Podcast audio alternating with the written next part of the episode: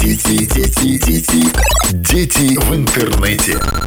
Ищите, как защитить дачу в свое отсутствие? Есть современное решение. Тарифный план «Видеоконтроль Дом Лайт» от Белтелеком. Специальный тариф для дач и частных домовладений. Без расходов на покупку видеокамер. Доступ к видеокамерам в режиме реального времени и в записи из любой точки мира. Подробнее по номеру 123.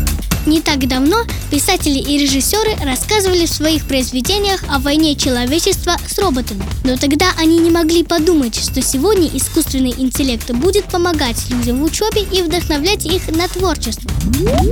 Всем привет! С вами Маргарита Макарова. И сейчас мы поговорим о том, как работают нейросети и чем они помогают школьникам и взрослым людям. В самом деле, искусственный интеллект почти не отличается от нашего. Нейросеть, как и человеческий мозг, сталкиваясь с незнакомым предметом, сначала его изучает и анализирует, чтобы потом использовать полученную информацию. Вспомните, как вы учились самостоятельно есть кашу ложкой или кататься на велосипеде. Освоив этот навык однажды, вы уже не сможете забыть Нейросеть работает схожим образом. Она получает информацию, усваивает и использует ее. Единственная разница с человеческим мозгом в объеме и скорости освоения навыка. Как бы нам не хотелось уметь все, но возможности нашей памяти ограничены. Нейросеть можно сравнить с ленивым, но талантливым ребенком. Искусственный интеллект не умеет действовать самостоятельно, но его всему можно обучить.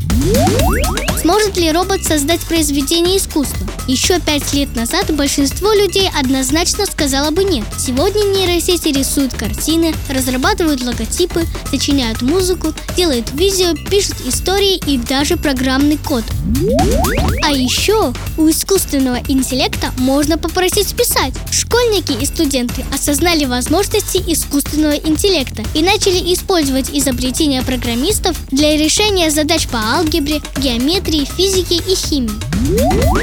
Нейросеть не только показывает ответ, но и подробно описывает ход решения, а при необходимости даже отвечает на возникшие вопросы. В самом деле, сфера применения искусственного интеллекта не ограничивается образованием. Возможности нейросетей по созданию изображений поражают воображение. Пользователь всего лишь составляет небольшой текстовый запрос, а нейросеть, согласно ему, генерирует изображение.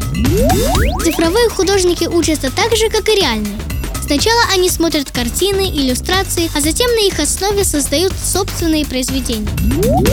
Возможности использования генераторов изображений безграничны. Бизнес получит уникальный творческий ресурс, который позволит им создавать не только иллюстрации и логотипы, но и проектировать дизайн одежды, мебели и даже целых квартир. Возможно, в будущем нейросети могут нарисовать картину не по текстовому запросу, а по звуку. Но пока это только фантазия. И нам остается лишь гадать, что готовит нам будущее. Партнер программы Минский филиал Белтелеком. Дети, дети, дети, дети в интернете.